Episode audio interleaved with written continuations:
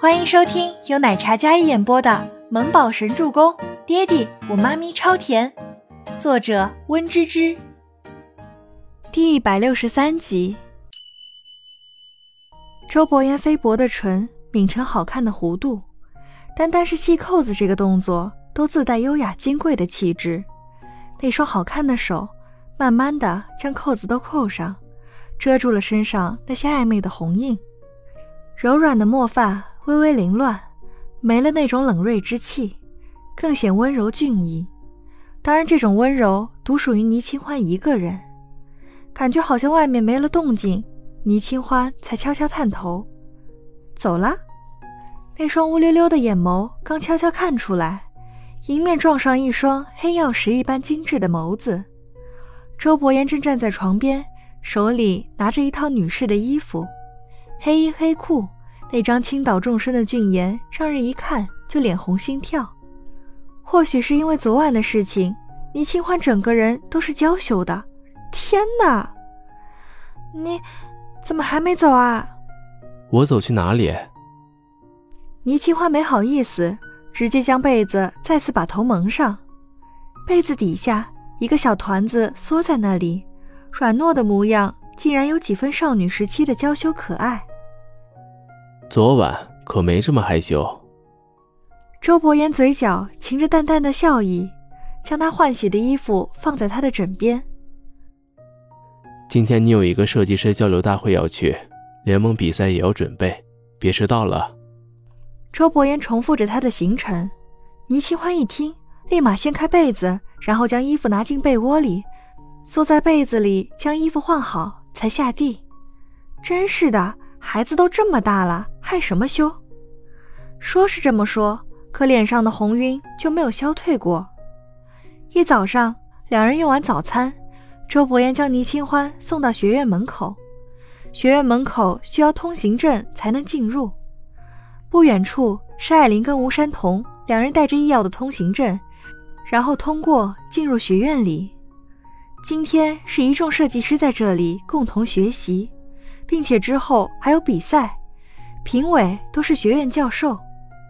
艾琳，清欢一夜未归，我们要不要报警找一下？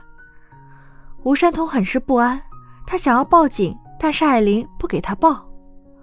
清欢手机又联系不上，倪清欢手机被歹徒砸坏了，手机卡也被拔掉了，所以就算找到了，之后也是用不了的。他这么大一个人还会走丢？我看他是故意不想参加，找借口的而已。你这么着急，他联系你了吗？他自己都不珍惜这个机会，你那么紧张干什么？比起吴山童的担忧，艾琳压根就没放在心上。少一个人就少一个对手，这人这么笨都不会想。艾琳内心是巴不得倪清欢不出现的。因为她内心深处对倪清欢的实力颇有危机感。吴山童虽然不知道发生了什么事情，但是倪清欢一夜未归，肯定没什么好事。快点啦，别迟到啦，这是很难得的机会。你想被倪清欢给耽误了吗？艾琳拉了一把吴山童，示意他快点走，而吴山童则拿着倪清欢的通行证，一步三回头的看，但就是没有倪清欢的身影。抱歉，女士，通行证。学院门口的保安拦住了这位匆忙的东方女子。我通行证忘带了，可以让我进去吗？我有同伴在里面，我可以找他们拿吗？抱歉。保安见他没有通行证，纵然他说的话他都能听懂，但是还是没有放行。倪清欢站在校门外。boss，倪小姐进不去，你怎么？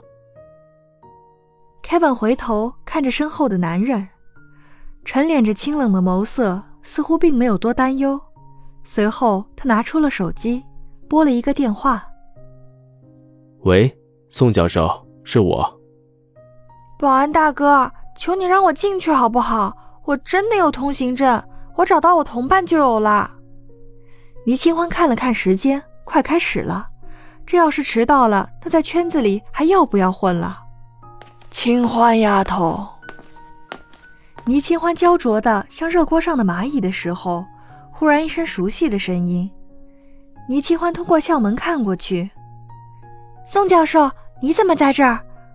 宋教授是年近六十的老教授了，是知名的国画教授，在国内外都是有美名流传的。当年他年少考上大学，也是因为才华被宋教授赏识，收为学生。宋教授一头银发，但是笑容和蔼。见到倪清欢时，也有些意外。有学院的教授亲自来迎接，保安做了登记之后，还是放行了。清欢丫头自己来的。宋教授看了看他身后，就他一人。嗯嗯，跟公司一起来的，就是出了点状况，所以就我一个人。我同事可能先进去了。哦，以前跟你上课的那小子没来。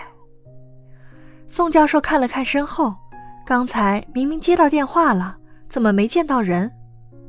啊，跟我上课的小子？倪清欢有些疑惑。谁啊？抱歉啊，教授，我这出了车祸，有些记忆缺失，不记得好些事儿了。倪清欢有些不好意思的挠挠头。难道是周伯言？他好像不是美术系的学生呀。但在学校里谈恋爱的话，也就周伯言了。那能记得教授是教授的福分喽。宋教授打趣道：“进去吧，教授期待你这次的表现。”宋教授对于这个最小的学生还是有几分寄予厚望的，只不过当时他家道中落，自己出国传扬国画，就渐渐没了联系。本以为还有些可惜。这孩子有天赋，有能力，因为家道中落，就不得不中断学习。但幸好没有发生那样的事情。好，那我进去了。等我学习完之后，请教授好好喝两杯。这一老一小有个习惯，有些贪杯。艺术家嘛，总是有点自己的小怪癖的。行，带上你家那小子一起过来。本集播讲完毕，感谢您的收听，我们下集再见。